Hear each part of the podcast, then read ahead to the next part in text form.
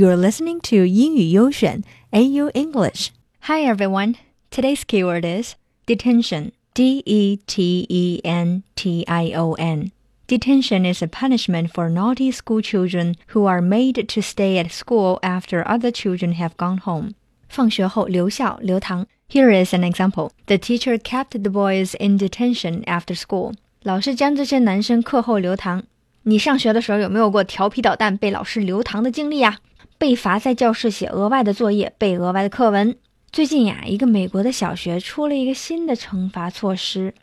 There's no such thing as detention at the Baltimore Elementary. Yep, you heard that correctly. Instead, they have a mindful moment room, also known as Oasis of Calm.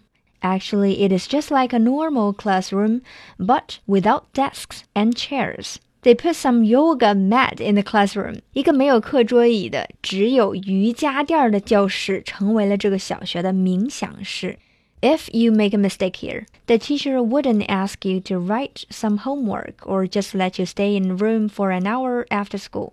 在这所学校里，如果你犯了错误，那么恭喜你，你将获得一个安静的冥想的机会。It is part of an after-school program called Holistic Me an initiative that teaches children to practice mindful meditation and breathing exercises while encouraging them to talk to behavioral professionals.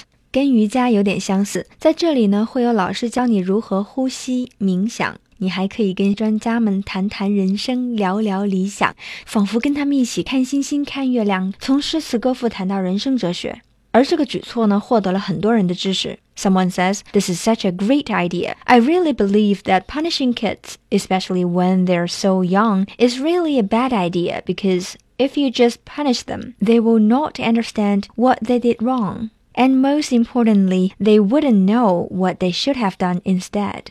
But they are kids. 活泼好动的孩子能够你不让他说话，他就不说话，就这样静静的冥想吗？So, what is your opinion? 你有没有尝试过在心烦意乱的时候冥想呢？ 留言告诉我们吧。Talk to you next time.